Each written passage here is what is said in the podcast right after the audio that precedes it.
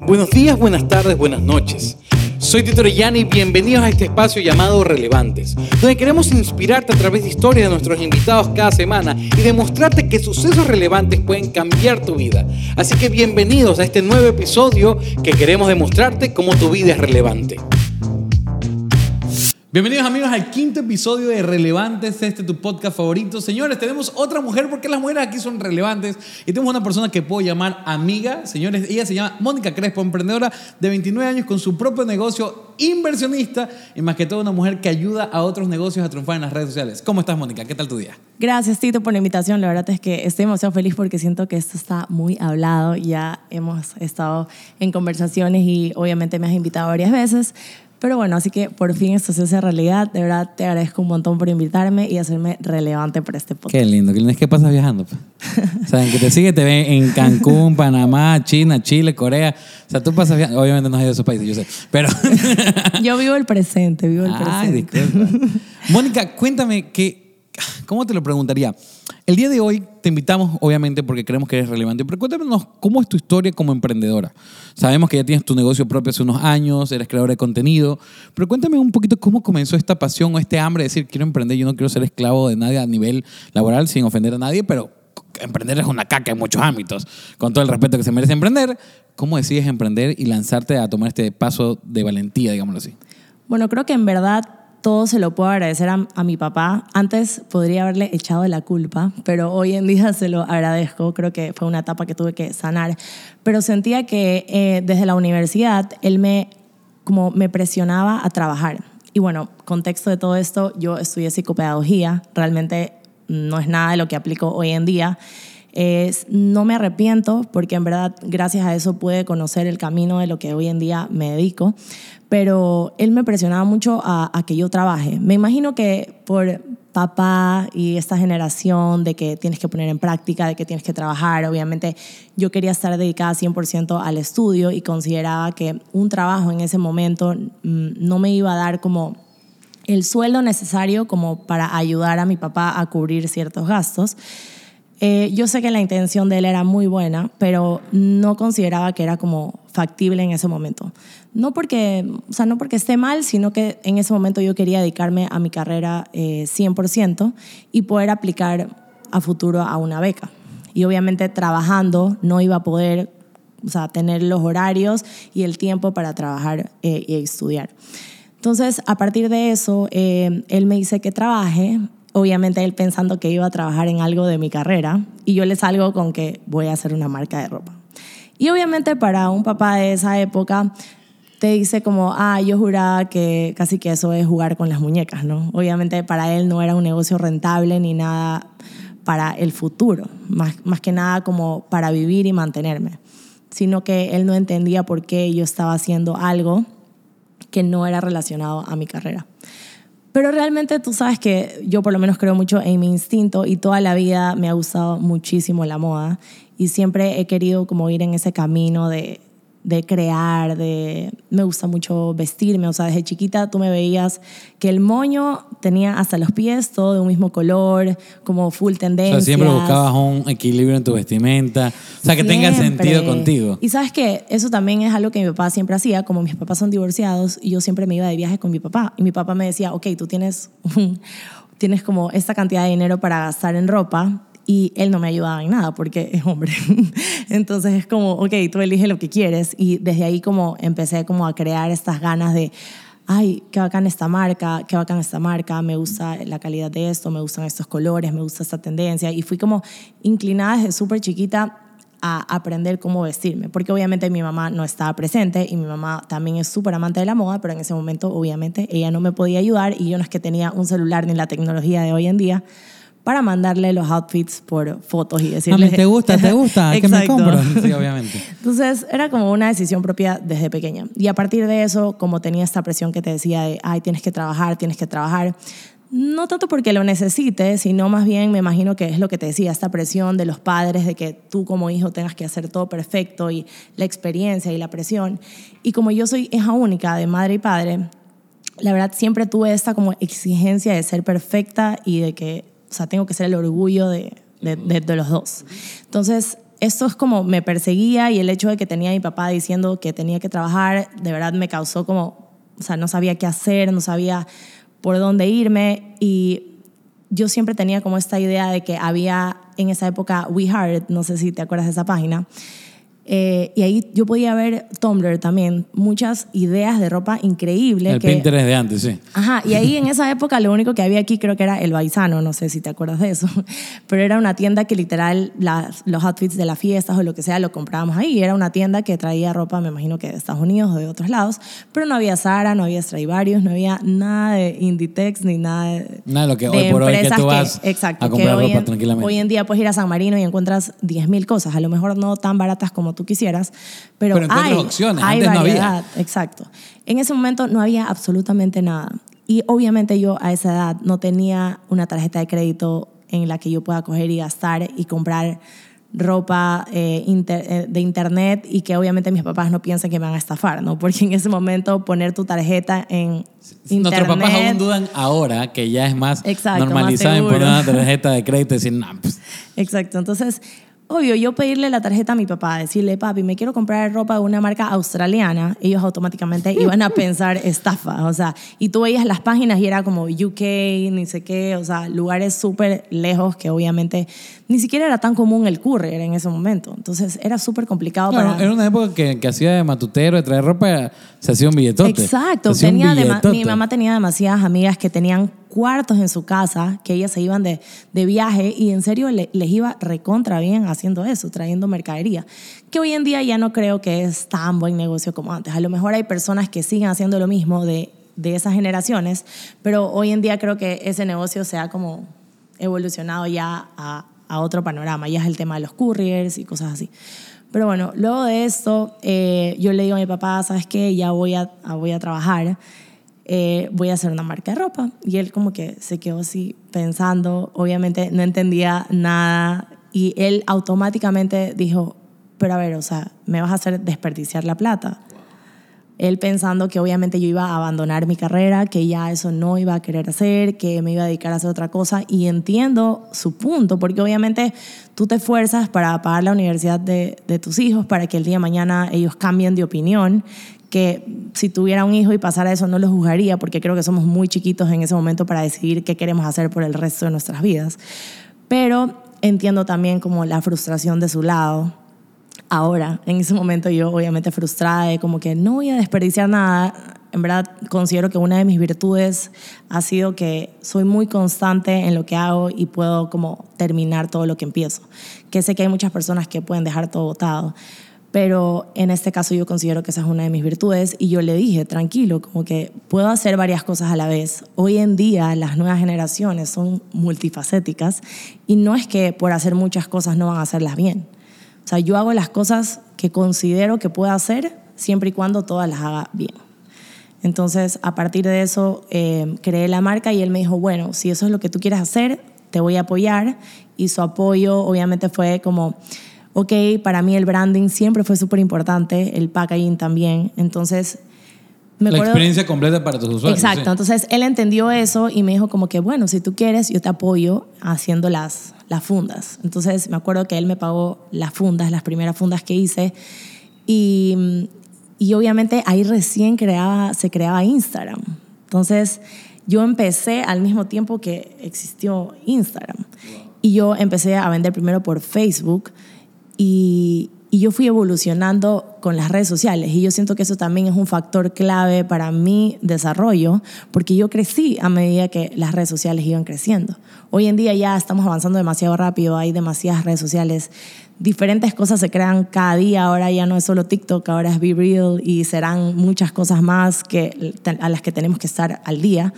Pero en ese momento fue Instagram y me acuerdo que yo tomaba las fotos con mi celular, que no sé, Blackberry será, no sé qué Blackberry era. Bolt en 2. ese momento, en una lámpara en la esquina de, de mi cuarto, súper así como orgánico, recontra orgánico, sin saber qué estaba haciendo, simplemente creando y empezando a, a investigar esta nueva Igual red. vendías ahí. Sí, o sea, la verdad es que considero que siempre me ha ido bien, obviamente pasando mi expectativa, pero también me han pasado muchas cosas en el camino, que hoy en día he hablado con amigas y me dicen como, es que no, es que a ti te va demasiado bien y cosas así. Es como, no, o sea, a ver, si esto yo he logrado es, o sea, no sabes todo por lo que yo he pasado. Tú recién me conoces ahora, pero no sabes todo lo que...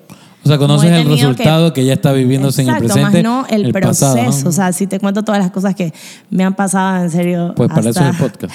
hasta te reirías porque en serio son cosas que yo dije como no entiendo cómo puede pasarlas. O sea, muchas personas a lo mejor se, hubier- se hubieran podido como rendir.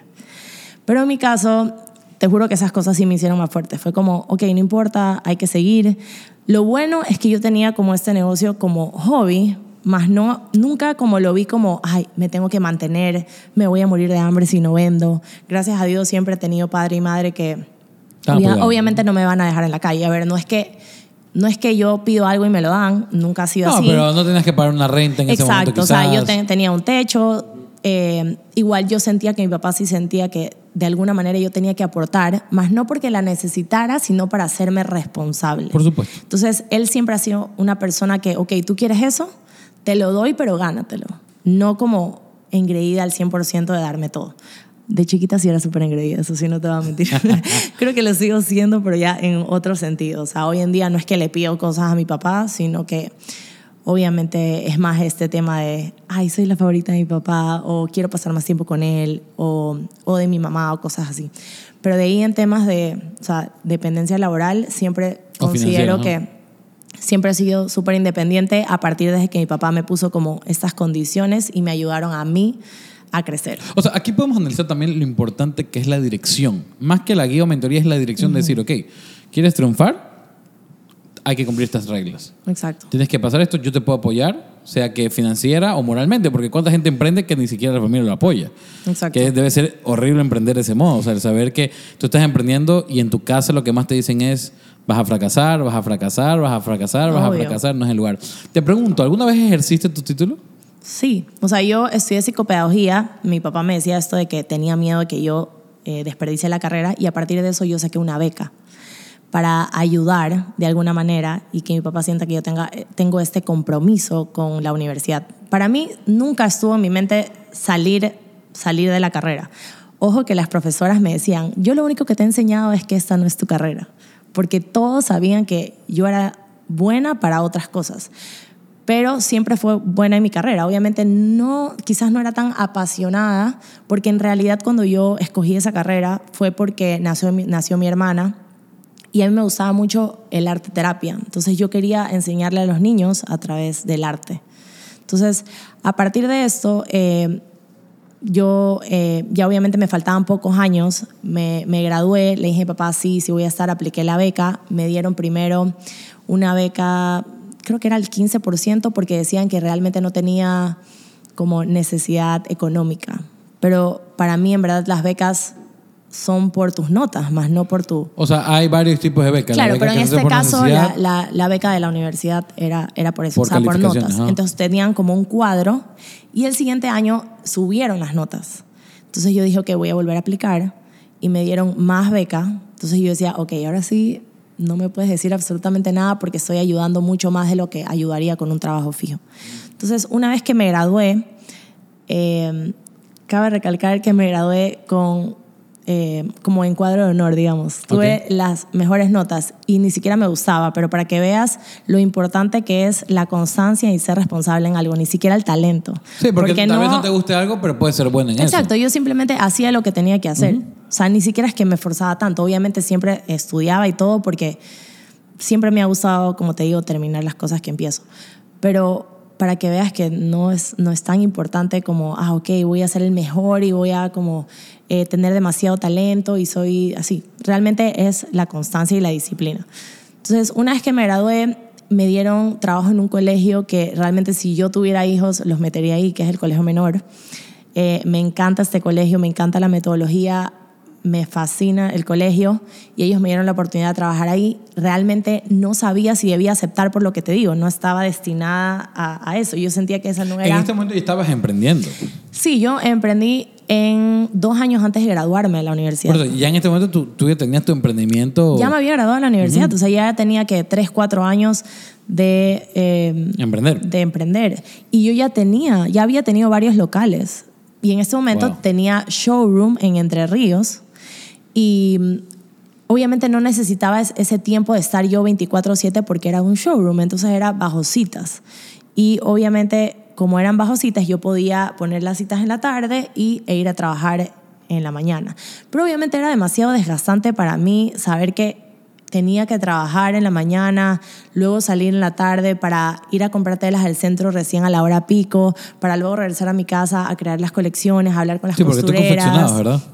Tú Sí, confeccionas. Siempre he confeccionado. O sea, Hoy- no, no- no eres como otras vendedoras que traen ropa más Claro. barata y la venden. Tú Hoy, confeccionas. hoy en día mezclo, pero porque no me, mi taller no se abastece, porque yo tengo una parte que confecciono vestidos de matrimonio, de fiestas, de eventos, y obviamente eso toma más tiempo. Y la verdad es que no he conseguido como este personal que es súper complicado trabajar con, con costureras, con las personas que hacen zapatos también, o sea, todo, todo este mundo de- de la moda. Ajá, de personas que, que- que hacen las cosas eh, es súper complicado.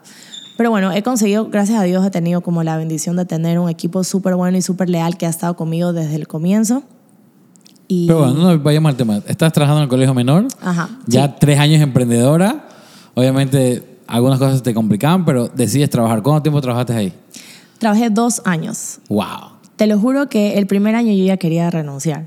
O sea, yo amo al colegio, amo las personas con las que estaba trabajando, mi ambiente laboral, él es increíble, pero en serio yo sentía que alguien más iba a valorar ese trabajo. Pero yo sabía que era parte del sacrificio que tenía que tener para poder capitalizarme, para poder abrir mis, mis siguientes locales. Sí, pues tenías que levantar capital más fuerte y más rápido de alguna manera para poder Sí. invertirlo en tu negocio y así poder hacerlo crecer. Entonces, el primer año, me acuerdo que mi papá me, yo le dije, papi, ya quiero renunciar. Y mi papá me hizo una pregunta y me dijo, ¿dónde ganas más? ¿En tu emprendimiento o en tu Uf. trabajo? Y yo, en mi trabajo. Me dijo, entonces no puedes renunciar. Y fue ahí cuando dije, bueno, me toca calarme otro año hasta que el universo me dé una señal para saber que es momento de renunciar.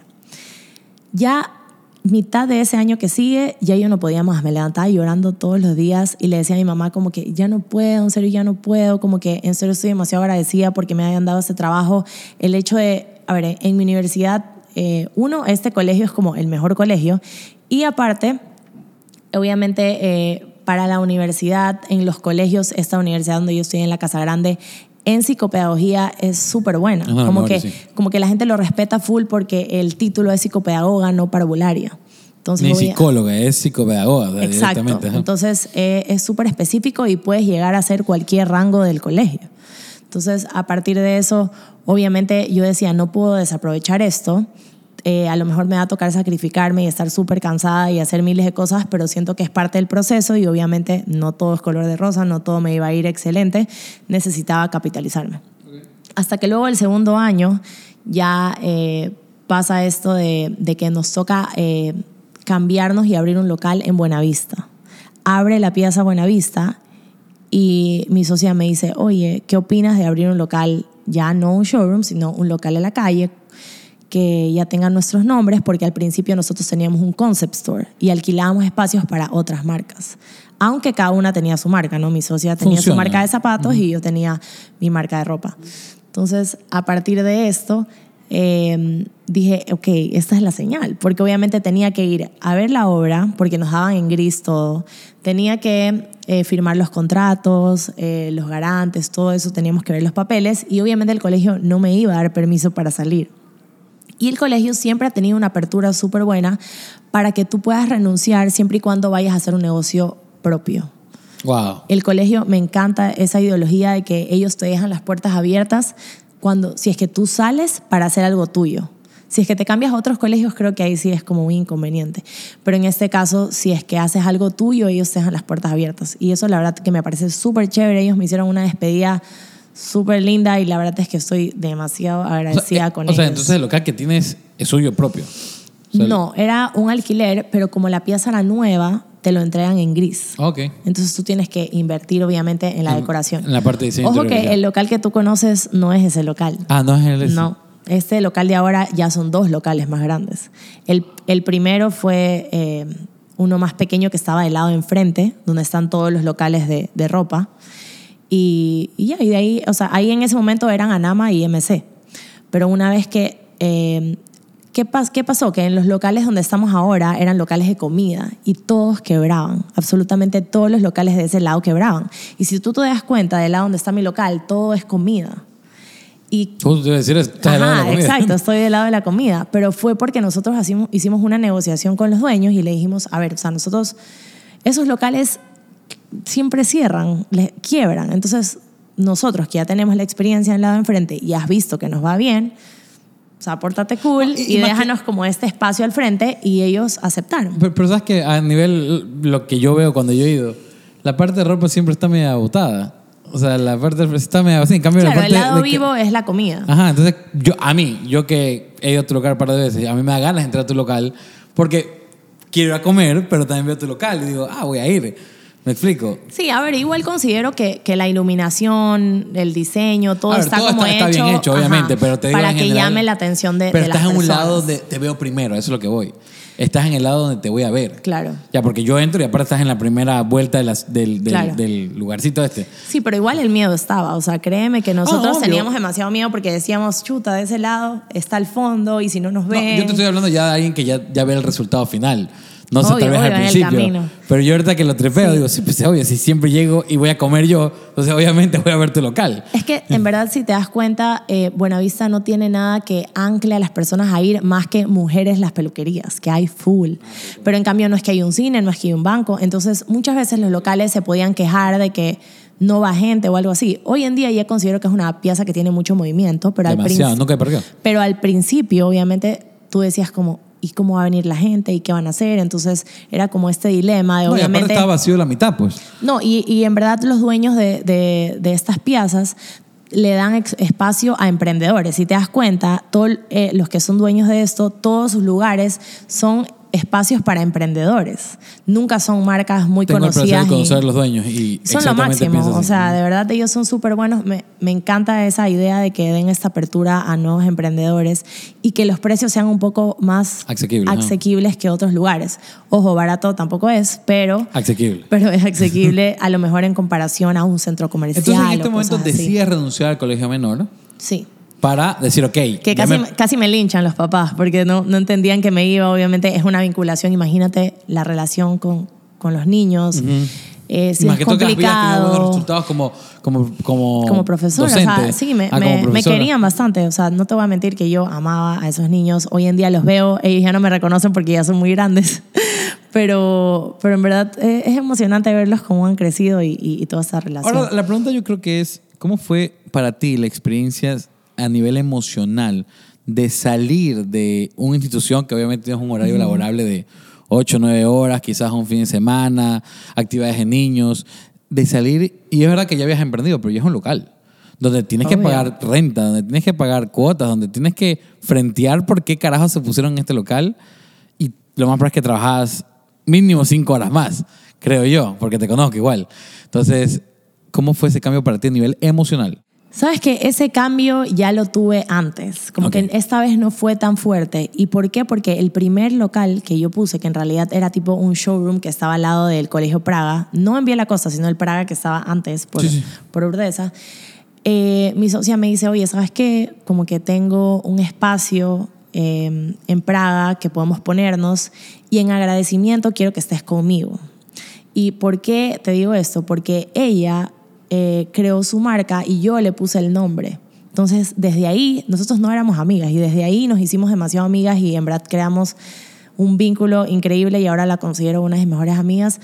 Pero en ese momento, por todo este proceso de creación que ella tuvo y mi ayuda, ella como me tomó en cuenta y me dijo, yo quiero que mi local sea contigo. Obviamente también es como una relación súper linda porque aparte que creamos todo este proceso, hemos estado como en bastantes momentos difíciles de nosotros como emprendedoras y aparte que esta unión de ropa y zapatos es, o sea, es, es conveniencia para ambas, ¿no? Porque si no van por una, van por la otra. Hay que preguntarle a ella, pero yo Porque me fue más decisión de ella. Claro, ella me llamó un día random. O Pero sea, ya yo, sabía quién yo era, me acuerdo clarito que estaba manejando por Urdesa y de la nada recibo una llamada un número desconocido y me dicen, hola, soy Adriana, como...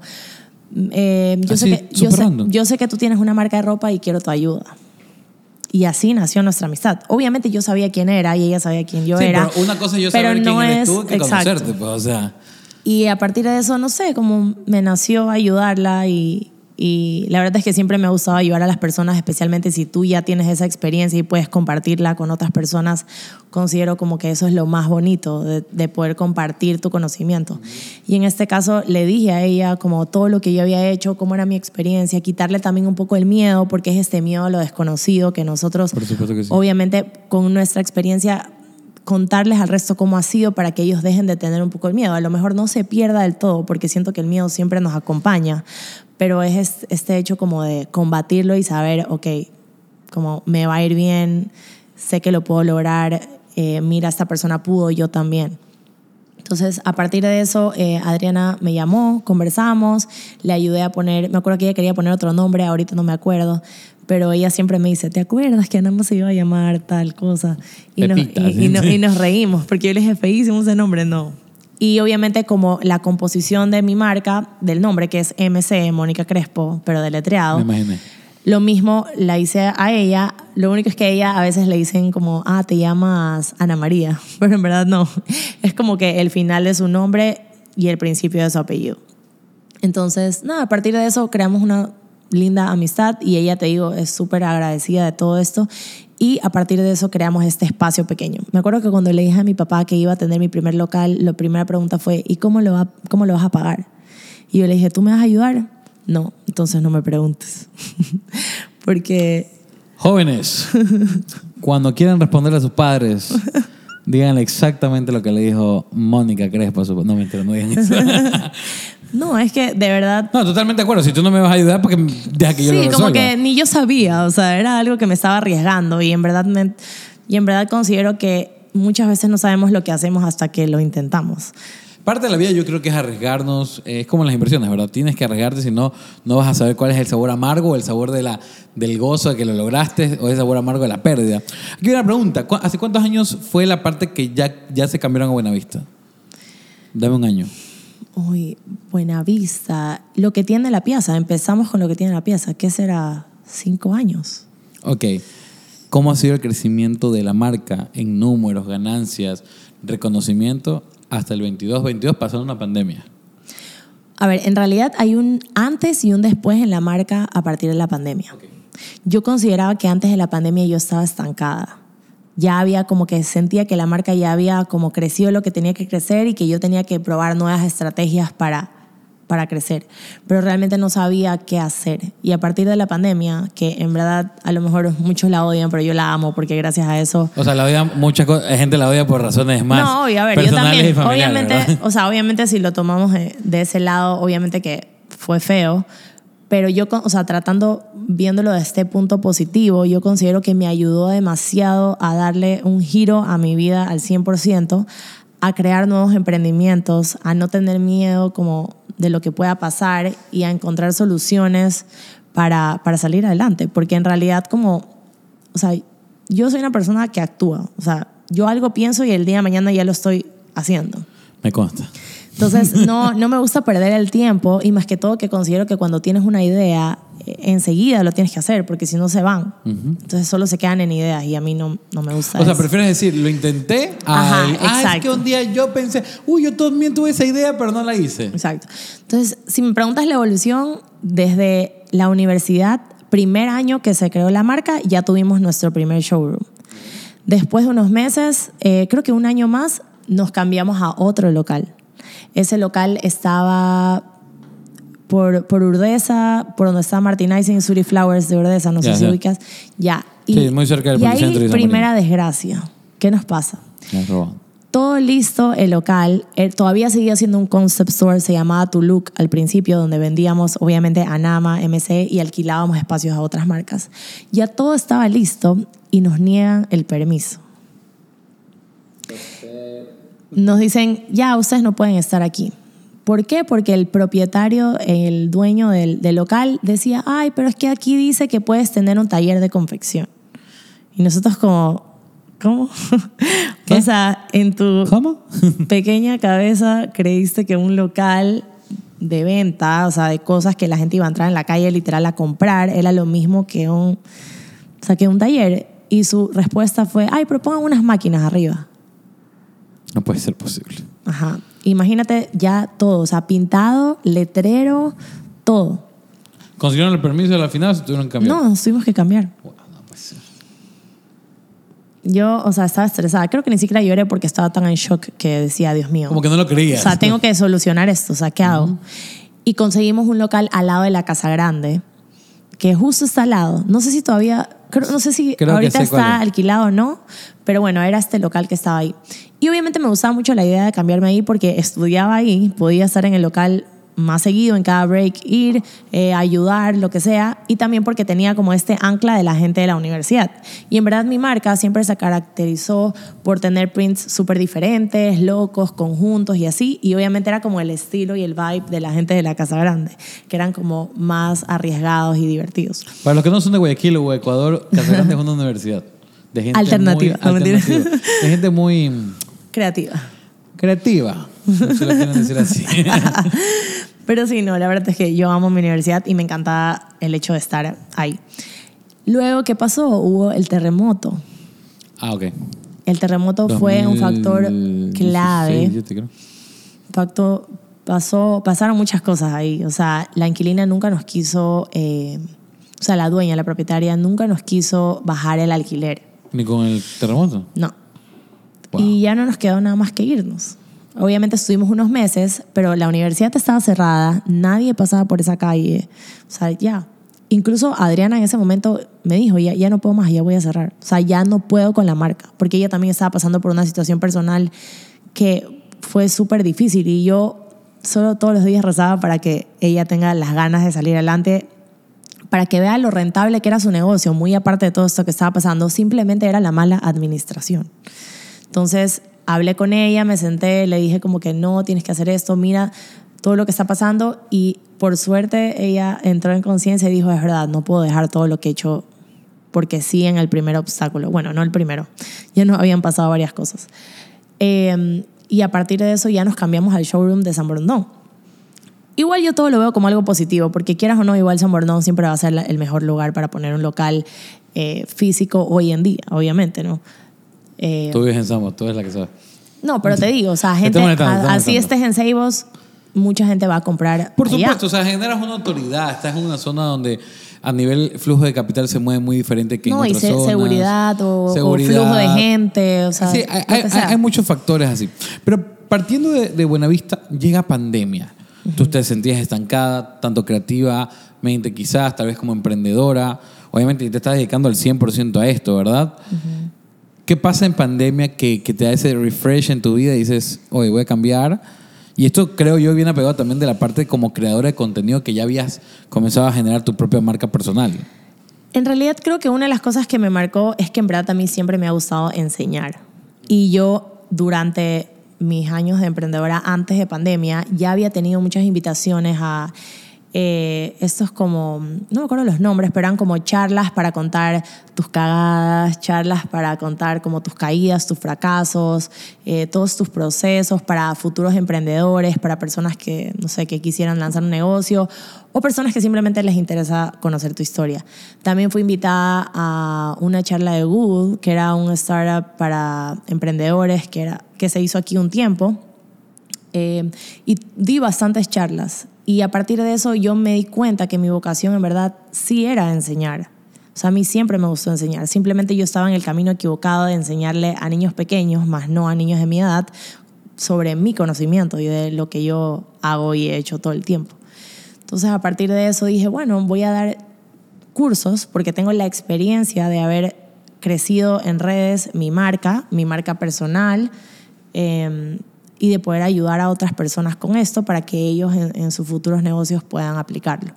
Entonces en pandemia me puse a crear cursos súper baratos, o sea, vendía creo que 20 dólares, 10 dólares, cursos de diseños de historias, cursos de, de tips para emprender, eh, cursos de cómo organizar un feed perfecto, o sea, cosas así. Entonces eran cursos pequeños que los daba por Zoom y a partir de eso dije, bueno, algo que yo siempre he querido hacer, pero me costaba como tomar esta decisión era el manejo de redes. La gente me pedía ayuda, pero nunca lo había hecho como un negocio. Y obviamente a partir de pandemia yo dije, ok, ¿qué pasa si el día de mañana MC, eh, cierra o, o qué pasa si... Sí, o sea, tu única fuente de ingreso. Y no, no es sano tener solo una fuente de ingreso. exacto. Ahí me di cuenta de lo importante que era diversificar y de negocios que en verdad no afecte una recesión o a, a alguna O crisis. una crisis, una pandemia que te Exacto. encierran. O sea, que, se, que sea más digital y global, ¿verdad? Sí. Yo la verdad es que siempre he sido súper calmada, nunca es que tenía ni crisis de ansiedad ni estrés para nada. Yo la verdad es que pasé acostada viendo series y pensando en ideas de negocios para hacer. Qué buena vida. Luego de esto ya dije, ok, voy a hacer lo de los cursos. Entonces empecé a crear como mis cursos, los vendía y a partir de eso empezaron a salir mis primeros clientes de manejo de redes. Que hoy en día te puedo decir que es una de mis fuentes más altas de ingresos porque obviamente es pura liquidez, no tienes nada que invertir. Ya más que, invertiste. Más que tu conocimiento. Ah, ya lo Exacto, ya la te, educaste, ya tienes la experiencia. Es TikTok, Instagram, todas esas plataformas son Exacto. gratis. O sea, no es como que te tiene- De hecho, hoy por hoy, hasta aplicaciones para editar son gratis. O sea, ahorita es mi creatividad y mi tiempo, que es el mayor activo Exacto. que tenemos, ¿verdad? Entonces yo dije, bueno, obviamente no voy a dejar a un lado MC. O sea, me encanta, es, es- es mi bebé, literal, porque lo hice cuando tenía y te va bien 19 todavía, o sea, años. te sigue yendo bien. Sí, y aparte que la suma de todas las cosas que haces es lo que te da para vivir, no es solamente una fuente de ingreso, como tú dices, mi idea era diversificar. Entonces empecé a crear estos cursos, a, a partir de que creé los cursos, la gente me empezó a decir, ¿sabes qué? Amo el curso, pero prefiero que lo hagas tú. Entonces me empezaron a contratar para que yo les maneje redes. ¿Vos- ¿Estás de acuerdo que mucha gente que enseña marketing en redes sociales no solo enseña marketing con el afán de "Ah, quiero que tú lo hagas, sino para enseñarle a todo el mundo yo sí sé hacerlo? Exacto. Y la gente genera una interacción de decir, a ver, muy bonito lo que tú enseñas, pero mejor prefiero que tú lo hagas a yo hacerlo porque Claro. sí está cabrón. ¿Ya? Sí, hay mucha gente que le gusta eso, pero obviamente te digo, yo necesitaba enseñar. O sea, a mí, yo tengo esta vocación de, de, de me gusta hablar, me gusta eh, enseñar y, y ahí Tienes dos transmitir. públicos, ¿verdad? Tienes al público que puedes educar y al público que puedes eh, que te pueden contratar. Justo conocí una empresa gringa que se, eh, que se dedica a la pauta, a la segmentación, y los maestros te dicen, nosotros cobramos 15 mil dólares y durante todos estos tres meses, seis meses te vamos a educar, pero también te vamos a pautar. Luego de seis meses nuestro contrato termina. Porque nosotros ya te debimos enseñar y a todo tu equipo Claro. todo lo que hacemos nosotros para que lo demás ya sea solo ganancia para ti. Es que muchas de las asesorías que yo hago es para eso, para que ellos puedan hacer sus propias redes sin ayuda, que obviamente a la final es una inversión, pero luego va a ser un ahorro del hecho de que tú vas a manejar tus propias redes. Hay gente que dice, de verdad, no puedo, hazlo tú. Como hay gente que dice, no, quiero tratar, quiero intentar. No, o y- contrata a un Gil que, se, que, que aprenda contigo. Ajá, y- que y eso me ha pasado. O sea, hace poco hice una capacitación para una marca de o sea, sus cola- colaboradoras y les enseñé a hacer reels, historias y cosas así. Entonces, te digo, a partir de la pandemia se ha abierto este campo de toda la parte digital que en verdad hace un par de años ni siquiera me lo hubiera imaginado. O sea, hubiera creído que MC era todo para mí y que de eso iba a vivir. Y en verdad me preocupaba porque el hecho de tener una fuente, una sola fuente de ingreso o sea, no es real hoy en día, tienes que hacer muchas cosas. Entonces, por eso es que yo también quería, la- tenía esa necesidad de trabajar en el colegio para poder tener varios ingresos. Pero ya teniendo una tienda y un local físico, es difícil tener horarios de oficina porque obviamente descuidas Es eso. casi imposible. Justo yo quería dar una enseñanza en base a lo que te dijo tu papá. La pregunta que te hizo tu papá fue clave. ¿Tu negocio te da lo mismo o más que tu trabajo? No. Y mucha gente quiere emprender aún ganando menos. Señores, si ustedes quieren emprender dedicarle tiempo al emprendimiento, tienes que hacer que tu emprendimiento en cuatro o cinco horas que le dedicas diariamente te dé lo mismo que algo que te genere ocho. Porque cuando le generes estas ocho horas más, vas a ganar el triple. Claro.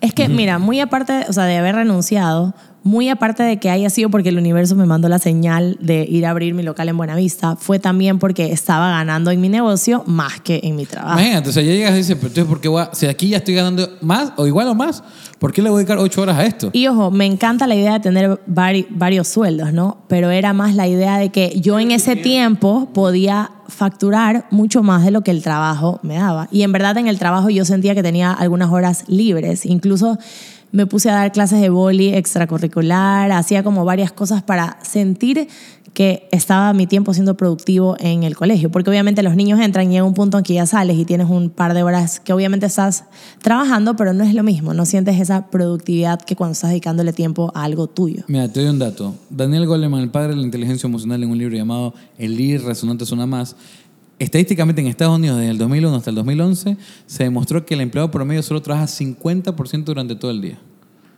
Y ojo, no diciendo que es irresponsable, cumpliendo con lo que se le da, solo que la gente, como obviamente procrastina, las ocho horas Obvio, lo tiras. no pero es- un, un trabajador promedio puede terminar en cinco horas. Ahora, en Latinoamérica, si haces eso, te ponen 20 cargas más y te explotan y no te suben el sueldo. Exacto. Pero sí, si eres capaz de poder hacer eso en, en cinco o seis horas, en gente cuando emprendes y que le dedicas el tiempo de verdad, tu pasión y buscas ese resultado de ganar muchísimo más. A, a la otra escuché una frase que decía, Ecuador es el peor mejor país para emprender.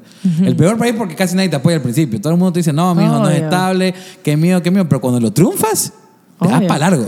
O sea, para mí, a veces me dicen, ¿y no te quisieras ir a vivir a otro lado? Y así. Y yo.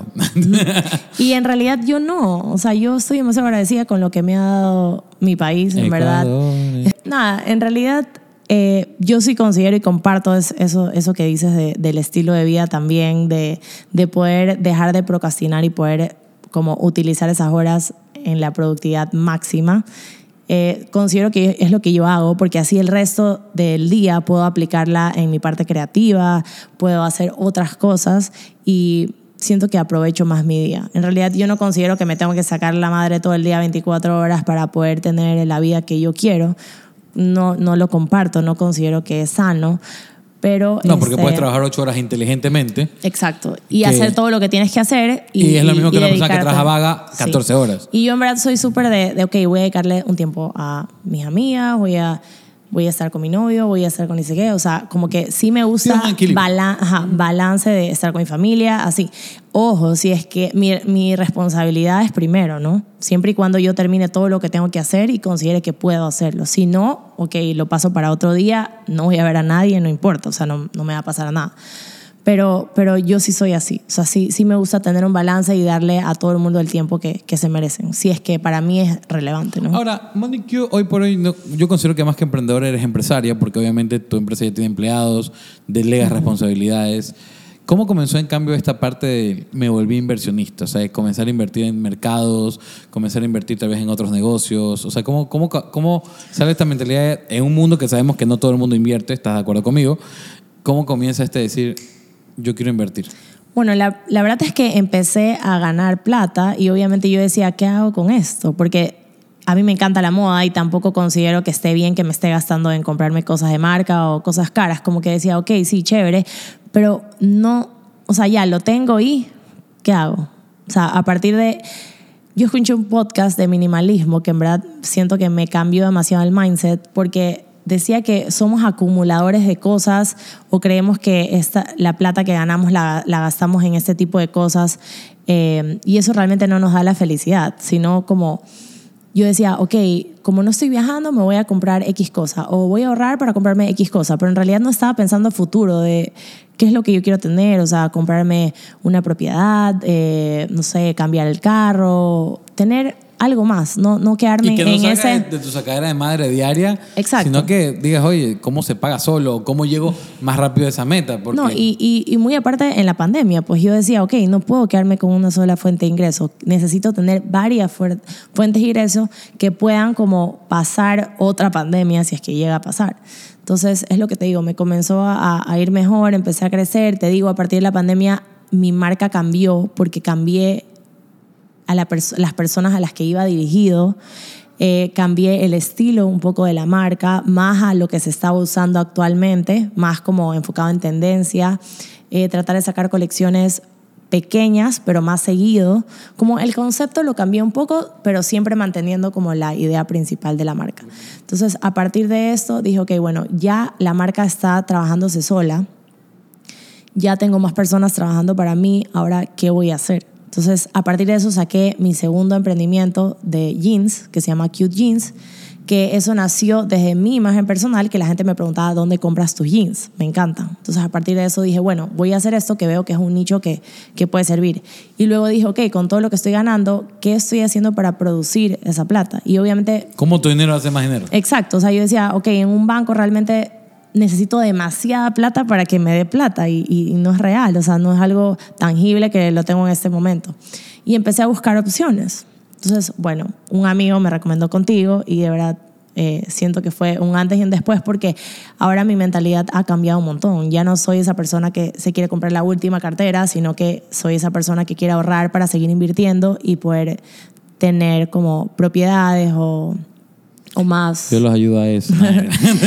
o, o, no sé, o, o cosas que, que de verdad me ayuden a crecer. No, el hecho mismo de decir, quiero irme de vacaciones, pero mis vacaciones lo pagan mi utilidad, mis rendimientos, más no mi propio dinero. Exacto. O sea, Y decir al final del día, me, me gasté 10 mil dólares en un viaje, pero no fueron mis 10 mil dólares, fueron los 10 mil dólares que generó mi propia plata. inversión, Ya, claro. o sea, y es como mi dinero sigue intacto. Claro, entonces a partir de eso, como también en la asesoría contigo, creamos como esta estrategia para yo poder darme esa vida que estaba buscando. Porque obviamente me gusta viajar, ya me di cuenta de cuáles eran mis prioridades, qué es lo que estaba buscando y obviamente cuál era mi meta con cada una de las inversiones. Porque considero que antes de todo necesitas tener un propósito de cada una de las inversiones que hagas. Entonces a partir de eso conocí varias cosas, entre una de esas cosas eh, las inversiones contigo, que la verdad es que las recomiendo 100%, y eh, también otras opciones. Qué increíble todo lo que me cuentas y gracias igual por, por tus hermosas palabras de trabajar conmigo, mi querida amiga. Algo que me gusta también de ti como emprendedor y como inversionista es que lo tienes claro. Algo que la gente se olvida es la asesoría. Sea quien sea con quien te asesores, el problema de buscar una orientación, me explico. El que te aclare, si tienes dudas, el preguntar. Yo tengo la experiencia contigo, al menos que cualquier hora me escribes, me llamas y es como tengo esta duda, tengo, tengo este pensamiento, ¿qué hago? Mucha gente no está mal googlear ni investigar por su lado, pero muchas veces es mejor buscar a alguien que ha estudiado, se ha preparado en algo que tú no sabes. O sea, yo, por ejemplo, yo no soy doctor. O sea, yo no voy a decir, "Hmm, tengo dolor de cabeza. Lo más probable es que gente no. Claro. Prefiero llamar al doctor y decir, oye, tengo estos síntomas, ¿tú qué crees que sea? Oye, voy contigo, me, me hago unos exámenes, me explico. O sea, como que buscas al que sabe. ¿Verdad? Estamos en una época, obviamente, que tú sabes que ha habido un, montón de estafas en el mundo de, de las inversiones eh, intangibles, digámoslo así, y hay mucha incertidumbre. Pero mucha gente no se da cuenta que al menos eh, ponerse un emprendimiento es una de las inversiones más arriesgadas que tenemos, porque no, no, hay una incertidumbre al 100%, no hay un 50 y 50, no hay un 33, 33, 33, no hay nada. O sea, hay inseguridad totalmente porque estadísticamente en Ecuador somos el país que, de Latinoamérica que más emprendedores tenemos, pero más emprendimientos que fracasan.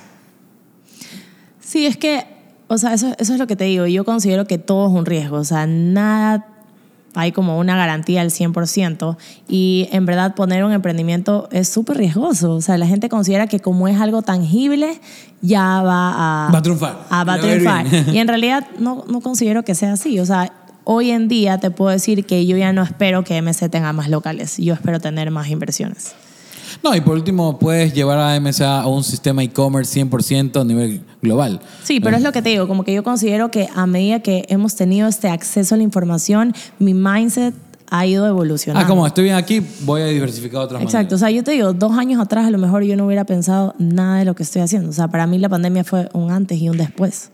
Y considero que, por eso te digo, la, le agradezco y del lado positivo, porque sé que también hizo mucho daño, yo puedo sacar este aprendizaje y decir como, wow, en serio, gracias. Por, porque siento que de, las necesidad, de la necesidad salen las mejores ideas.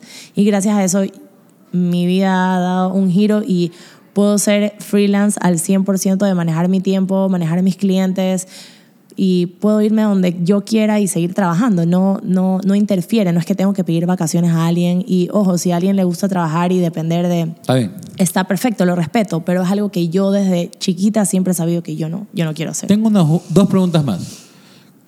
¿Cuál ha sido tu mayor desierto? O sea, ¿cuál ha sido ese momento de que tú dices, miércoles tengo que, ya, o sea, no puedo más? O, o ese obstáculo, ese desierto que te dijo, que superaste y dijiste, eh, vivo para esto. Pero, ¿qué, qué fue ese momento qué, o qué fue ese suceso que sentiste renunciar? No solo el emprender, sino decir, voy a hacer lo que todo el mundo dice, estudiar, sacar el título, dedicarte al 200% a esto y vivir la vida que todo el mundo dice que está bien.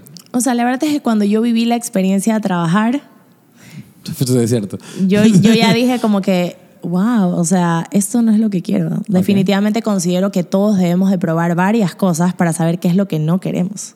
Para mí es súper importante eso, porque probando te das cuenta realmente si te gusta o no. Porque es lo que yo te decía, yo elegí la carrera no por el proceso, porque sabía que estudiar era horrible, a casi nadie le gusta estudiar, pero lo que te gusta es el resultado y lo que vas a poder lograr con esa carrera. En mi caso es lo que yo te decía, yo quería estudiar psicopedagogía para poder estudiar arte terapia y poder enseñar a niños por medio del arte. Pero en el camino cambió toda esta idea y en verdad yo nunca pensé que MC iba a ser, o sea, iba a poder vivir de eso. En verdad nunca pensé que MC iba a ser como, wow, mi ingreso para, para poder mantenerme. En realidad nunca lo vi así, siempre lo vi como hobby y para cumplirle estas como expectativas a mi papá de que yo trabajaba. Era como para cumplir el check. así. Exacto, yo soy súper de, ok, checklist, ¿qué va a ser to-do list? Y voy haciendo así, o sea, me encanta poder como que, poder decir, ok, logré esto. Y, y quiero también llevarlo a otro enfoque, o sea, para aquel, aquel- aquella persona que escucha esto ve esto y quiere emprender, piense que tiene que ver el emprendimiento como ese check. Porque si, si tú no cumples con ese check, porque muchos emprendemos por necesidad, eso es una realidad. Es una necesidad real, tengo que llenar una refri. Pero yo sí digo que míralo como un check porque el emprender solo es un proceso para llegar a ser empresario. El emprendedor es eso, es un proceso para llegar a ser lo que realmente queremos estar destinados a ser, a empresarios que tengan no solo uno, sino varios negocios. ¿Verdad? Hoy por hoy yo considero que eres más empresaria que emprendedora porque tu negocio ya no depende de ti al 100%. Claro, y es lo que te digo, puedo dedicarme a otras cosas porque ya se maneja solo. Ya actualmente hay ocho personas trabajando ahí. eh, O sea, mira la capacidad que a tus 29 años tienes capacidad de dar empleo. De generar empleos que gente que tiene que pagar cuentas y que tú, o sea, que tú pudiste levantar. Eh, El emprendedor ecuatoriano, pese a que es muy poco apoyado por, a nivel Estado, el hecho de que podamos dar trabajo, el hecho de que podamos ayudar a la gente a pagar sus cuentas, sea, como sea, como lo veamos, eh, es realmente un apoyo a la sociedad brutal en el emprender, ¿verdad? Más que simplemente llenarnos el bolsillo nosotros decir, ah, gano bien tengo mi propio negocio, creo que va más allá, ¿verdad? No, y eso fue algo que, que me planteé demasiado en la pandemia, porque en la pandemia obviamente mis costureras no tenían trabajo. Y yo decía, ¿qué hago? A mí no me importa ganar yo. Yo ya, al- o sea, apenas fue pandemia y yo ya había perdido dos mil dólares, porque te- teníamos que seguir pagando la, el alquiler y todo. Y obviamente no sabíamos qué iba a pasar, pero yo me preocupaba por mis costureras porque obviamente su situación es más complicada que la mía. A lo mejor yo no me iba a quedar en la calle, pero a, lo mejor e- ellas no podían darles de comer a sus hijos. Entonces, eh, lo que se me ocurrió fue crear mascarillas con todos los retazos de, de tela que, que hice. Y pude recuperar mi plata, darles trabajo a ellas, vendí más de 2.000 mascarillas. Eh, y fue una solución que de verdad ni siquiera, o sea, me acuerdo que, bueno, Alfredo que, que está aquí sabe porque él me llevaba a hacer todas las entregas. Alfredo es el novio. Y, y, y tra- y trabajé mucho más de, de, de lo que podía trabajar en un día normal. O sea, yo en vez de, ya pasé de estar acostada viendo series a todo el día estar con mis hojas enseñando los retazos de tela, que vean qué es lo que quieren y poder decirles a las chicas, ok, háganme todas estas mascarillas, necesito para tal día. Y las vendíamos súper baratas, en verdad. Nunca nos aprovechamos de, de los precios, por si acaso. Súper bien, qué bueno. Mónica, última pregunta. ¿Qué viene para ti ahora? Tienes 29 años, en teoría cumpliste lo que mucha gente se muere en años. Oh, no digo que tú has durado tres años, llevas como ya 8 o 9 años en esto, lo, has- lo estás logrando, más que lo has logrado, lo estás logrando. ¿Qué viene para ti? Bueno, ¿Qué, la- qué- ¿O qué quiere Mónica Crespo ahora? Yo quiero mi independencia al 100% de saber que el día de mañana me puedo ir a vivir a otro lugar y no pasa absolutamente nada. Ojo, no lo tengo en mente, no es algo que quiero, pero quiero no tener dependencia en absolutamente nada. Entonces, ¿qué es lo que yo quiero? Que todas las, o sea, que cada vez tenga más marcas para manejar, eh, crear una agencia, a lo mejor ya algo más como profesional, eh, porque cada vez tengo más marcas y de verdad te digo, es algo que no pensaba que a lo mejor hace dos años no lo hubiera visto crecer tanto, pero siento que tengo la experiencia ya para poder compartirlo con otras marcas y no sé, me parece muy rentable, entonces considero que más que abrir nuevos locales... Innecesario. Innecesario. más que todo. Exacto. Y me encanta el mundo digital. O sea, me encanta. Me encanta crear contenido, me encanta ayudar a pensar en estrategias a otras marcas, a poder contar como desde mi punto de vista qué pudieran hacer ustedes para mejorar en sus marcas. Eh, me encantaría hacer más cursos, ya cursos más profesionales, eh, a lo mejor pregrabados, para, para que todas las chicas puedan tener esta oportunidad de, de saber cómo empezar desde cero las redes de sus nuevos emprendimientos y seguir viajando, conocer el mundo, la verdad. Me encanta, Eso- me encanta. Ese es mi objetivo. Me encanta, Moniquita, me encanta. Felicidades. Amiga, como te dije, esta sección se lo preguntamos a la mayoría de, lo- de los invitados. Puedes hacerme tres preguntas de cualquier índole. Bueno, una de las preguntas que me gustaría hacerte es, si quiebras el día de mañana, ¿qué harías para empezar desde cero? Vendiendo. ¿Qué venderías? Cosas intangibles que no dependan de mí. Servicios. Es más fácil. No tengo que depender de una de un lugar de mercadería, no tengo que no, no necesito nada, solo necesito mi capacidad de acercarme a la gente y vender. Bueno, Vender, vender creo que es, la- es el secreto para salir de la pobreza. Sí, la verdad es que yo siento que algo que saqué de mi papá es que soy demasiado vendedora. Amo Sí. vender. Me consta, conozco a tu papá. Me encanta vender. Para contexto, mi, mi papá es amigo de Tito también. Sí, gran amiga. Pero bueno, este, y bueno, otra, otra pregunta es, ¿qué le dirías al Tito de hace cinco años? Eres un pendejo. Eres un pendejo. Pero vamos bien. O sea, me lancé a hacer muchas locuras en mi vida. Endeudarme, irme mochilero. Que hay gente que lo ve como una aventura. Para mí fue... Aprendí un montón, crecí un montón. Pero un miedo aterrador. Y la cagué. Ofendí mucha gente que no debí ofender. Pero creo que eso es lo que... No me arrepiento. Porque eso me llevó... Ujú, A ser O quien sea, eres hoy en ¿sabes qué día. le diría como enseñanza? Sé más agradecido. Sé más agradecido con el presente. O sea, agradece Sí. el hoy. Yo agradecía mucho como que, ay, Señor, tú, Diosito, me diste esto. No, no. Hoy. Hoy sigues vivo. Creo que hoy, hoy, creo que me va bastante decente porque agradezco literalmente por el hecho de estar vivo hoy. No me importa ni el mañana ni el ayer. Hoy estoy aquí contigo. Hoy tengo amigos. Hoy vivo. Hoy tengo algo de salud. Hoy estoy aquí. Sí, agradece el presente, literal. Agradezco mi presente 100%. Y tercera pregunta. Eh, bueno, tercera pregunta.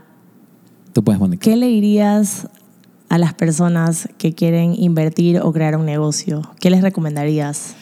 Vamos con la primera parte del negocio. No les diría que emprendan sin haber experimentado el negocio. ¿Qué quiere decir? Quiero, trabajar un quiero crear un restaurante. Bro, trabaja al menos un año en un restaurante.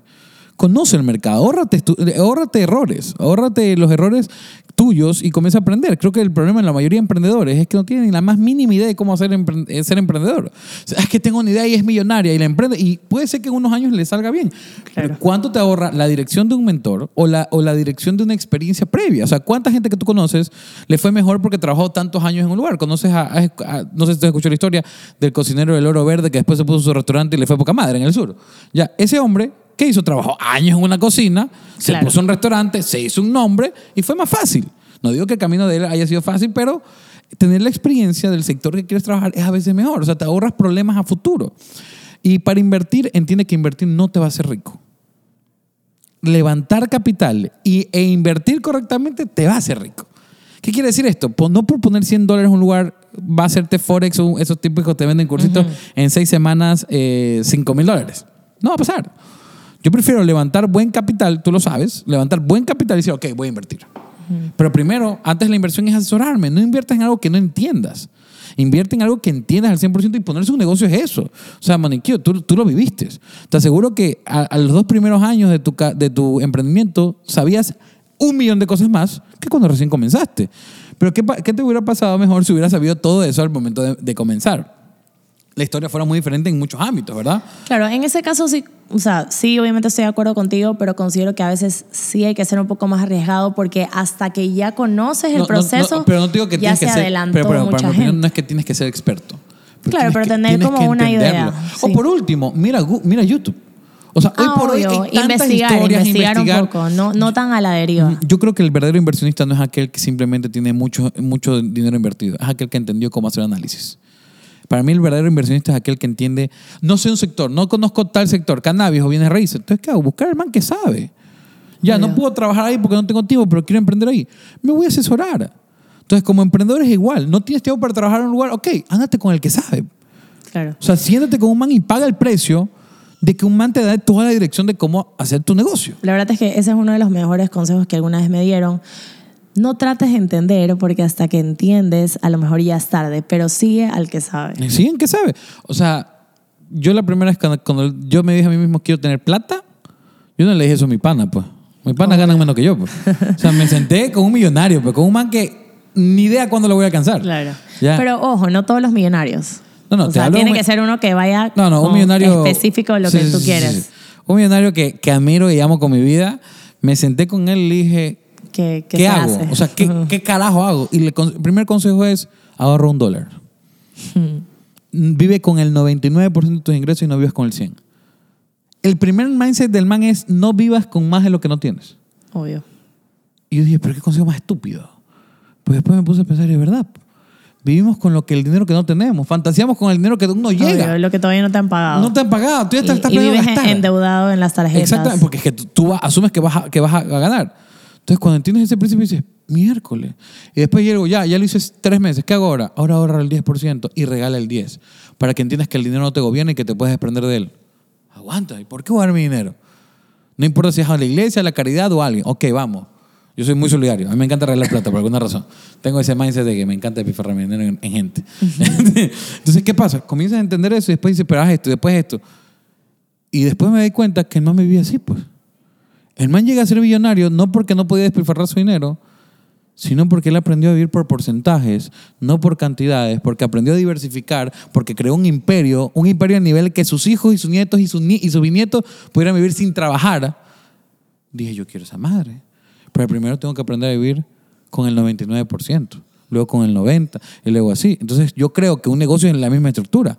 ¿Quieres vender ropa? Tienes que aprender que el mundo de, lo- de los textiles, de las, las que- personas que te confeccionan, es difícil. Y que no vas a tocar el dinero por mucho tiempo. Exactamente, o sea, y que emprender. Los primeros años tu sueldo es básico. No es el sueldo de un CEO de, de, de Silicon Valley, me explico. ¿Ya? Es que mucha gente emprende, le va bien, pero luego tiene mala administración. Sí. Y eso pasa en la en o mayoría sea, de negocios. muchas personas. Sí, no, la gente, oh, gano, o sea, la gente se pone un sueldo que no se debería pagar. Ya. Exacto. Y, coge, y no entienden cuál es la, la diferencia entre finanzas personales y finanzas, tranquila, y finanzas corporativas, empresariales. No saben separar estas dos finanzas. Y, una, y tus finanzas personales son del sueldo que te da esta empresa, tu negocio. Los dos tosimos al mismo tiempo. No, tranquila. Entonces, eso. COVID. Señores, tenemos COVID en el estudio. Paro. Entonces, creo que la gente no sabe diferenciar estos dos mundos. Y ese es un problema del emprendedor latinoamericano. Que no tenemos, y es verdad, nunca nos enseñaron. Nunca nos enseñaron de finanzas personales.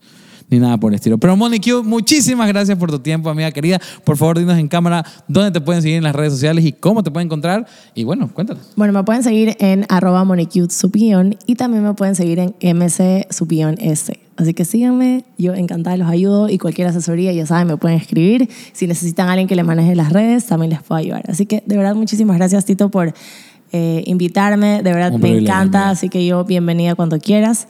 Y ya sabes que amigos para siempre. La Para verdad es que- siempre, amiga. de verdad, eh, estoy súper feliz porque gracias a ti pude aprender un montón de cosas y espero que podamos seguir trabajando. Siempre, amiga, siempre. Mis queridos amigos, gracias por seguirnos y por estar aquí. Recuerden suscribirse en este canal y escucharnos en las diferentes plataformas como Spotify, eh, Apple Music y Google Podcast. Y me parece extremadamente raro si escuchas por ahí. Y sin más que decir, hasta luego. Chao.